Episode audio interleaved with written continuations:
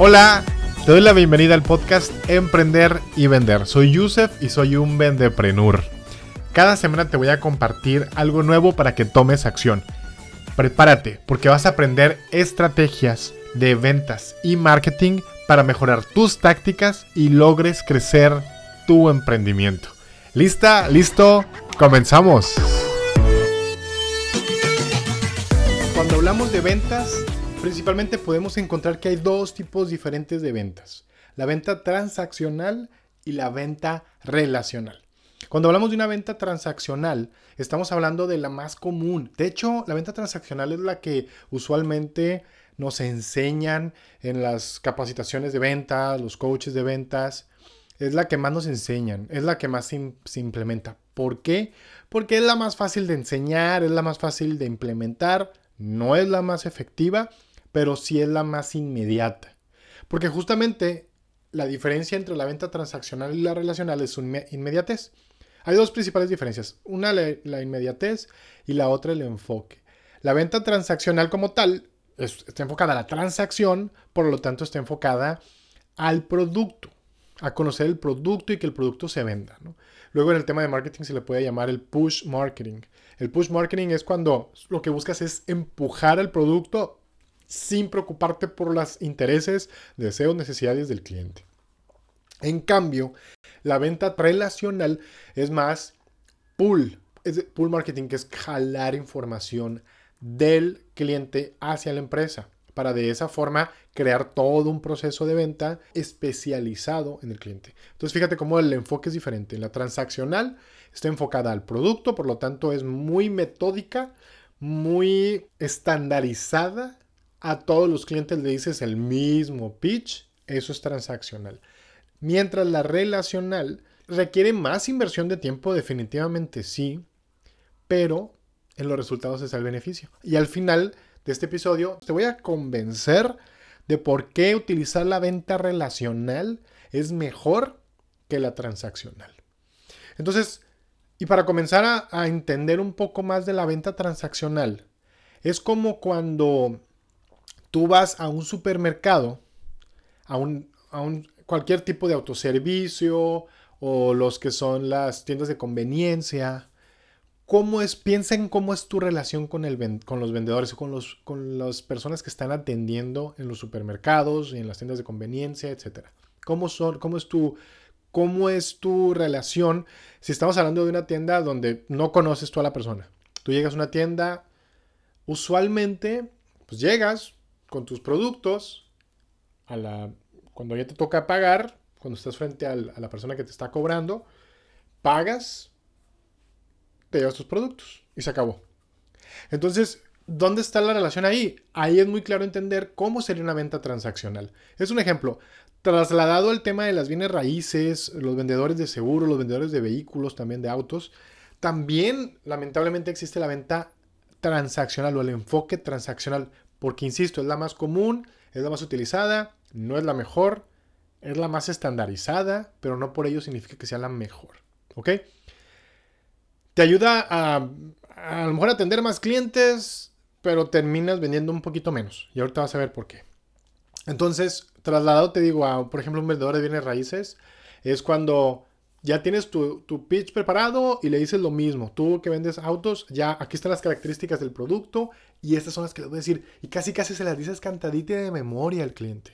Eso es una venta transaccional, porque está enfocada al producto y a la transacción. Tenemos que identificar si estoy yo siendo un vendedor transaccional o no. Si lo estoy siendo, es momento de cambiar de ser un vendedor transaccional a convertirme en un vendedor relacional. Insisto, hoy te voy a compartir los principales beneficios, porque mi intención de este episodio es convencerte de que te conviertas a ser un vendedor relacional. Y cuando estamos hablando de vender, el error número uno que podemos llegar a cometer es que nos volvamos eh, vendedores transaccionales. El problema con ser vendedores transaccionales es que en el primer contacto queremos vender el producto inmediatamente. Ahora, tú me vas a decir, oye, pero pues mi chamba es vender, yo soy ¿Cómo, ¿cómo voy a ir a una cita de ventas sin vender. Justamente ahí está el enfoque.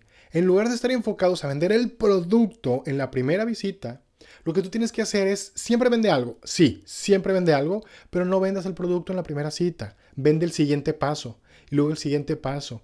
A lo mejor el siguiente paso en la primera cita es una cita más profesional o más, o más una visita a la fábrica o una visita a la casa o, un café. Tú lo que le estás vendiendo es tener una relación un poquito más profunda con tu cliente. Eso estás vendiendo, no estás vendiendo productos, insisto. Enfócate a conocer a tu cliente para vender, a volverte un vendedor relacional. Si vendes bienes raíces, enfócate a entender qué busca.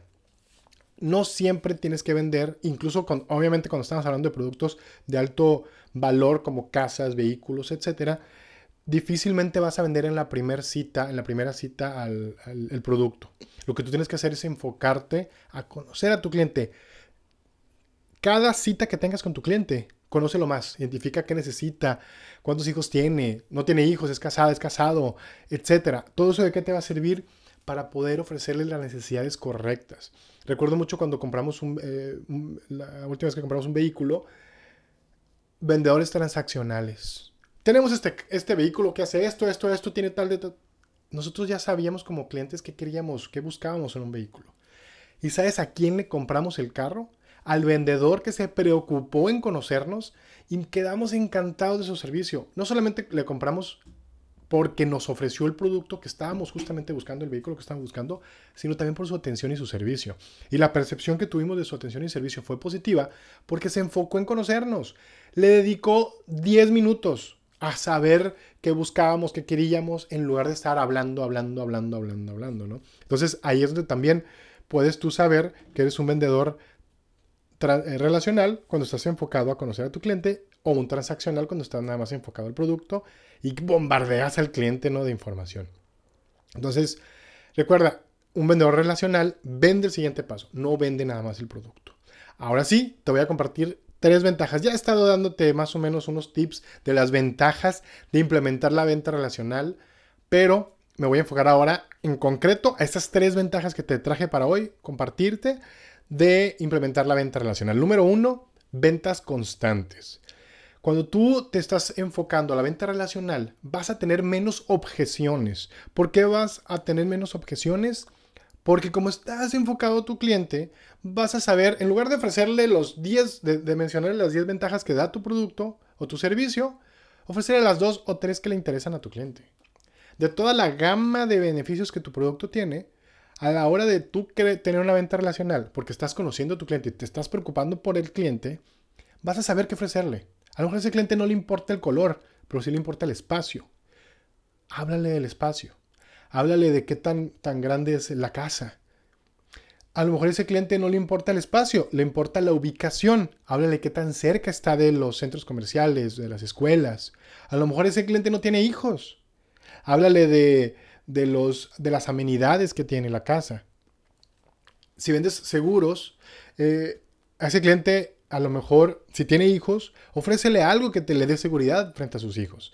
Si, si no lo tiene, algo que le dé seguridad a su futuro, etcétera, etcétera, etcétera. A lo que voy es, es bien importante volvernos vendedor relacional y la primera ventaja son ventas constantes, porque un cliente feliz es un cliente que regresa.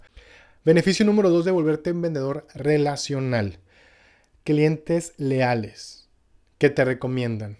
Entre paréntesis, publicidad gratis. Tú cuando quedas feliz por la atención que te están dando en una empresa, la recomiendas. Pero antes de llegar a ese punto de que me de, que quedé satisfecho con el servicio, porque fue un servicio muy bueno, antes de eso hubo algo la chamba de un vendedor, el trabajo de un vendedor que se enfocó a conocerme como cliente. Y por eso yo me enamoré del producto y del servicio y por lo tanto lo recomiendo. Mm, difícilmente voy a recomendar un servicio malo. Oye, no, llegué, se preocuparon por mí, me ofrecieron algo, me preguntaron, me dijeron. Recomiendas a la persona, recomiendas al vendedor, recomiendas a la empresa. Entonces es el segundo beneficio, clientes leales que te recomiendan. Y beneficio número tres, desarrollas mejores productos y tomas mejores decisiones, sobre todo si eres emprendedor, empresario, y estás decidiendo sobre qué productos desarrollar o qué productos conservar en tu, porque estás haciendo recortes em, o, quieres enfocarte a ciertos productos en particular, el tener una base de clientes confiables a través de una venta relacional te permitirá saber, o más bien tener un contacto directo con personas y en lugar de estar haciendo investigaciones de mercados a personas que, que, son buenas las investigaciones de mercado, pero más allá de hacer una investigación de mercado, personas que quién sabe si te vayan a comprar algún día. Si tú tienes una venta relacional, vas a tener oportunidad de conocer un poquito mejor a tu cliente y esa información te va a ayudar a tu toma de decisiones sobre los productos, sobre las mejoras, cambios, etcétera, y no estarás navegando en la incertidumbre. Será un poquito más fácil e incluso a ellos mismos, si ya tienes una base de datos con ellos, les puedes hacer ciertas preguntas para que te ayuden a, a mejorar tus productos o servicios. Y también, de entrada, pues ya estás como quieras, tú ya tienes una venta relacional, pues ya conoces muy bien a tus clientes, pues sabes que les interesa, que les duele, que necesitan.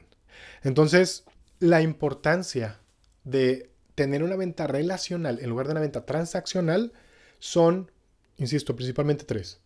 Uno, ventas constantes. Dos, clientes leales que te recomiendan. Y tres, desarrollarás mejores productos, por lo tanto, tendrán mejores beneficios. ¿Qué otra ventaja encuentras tú?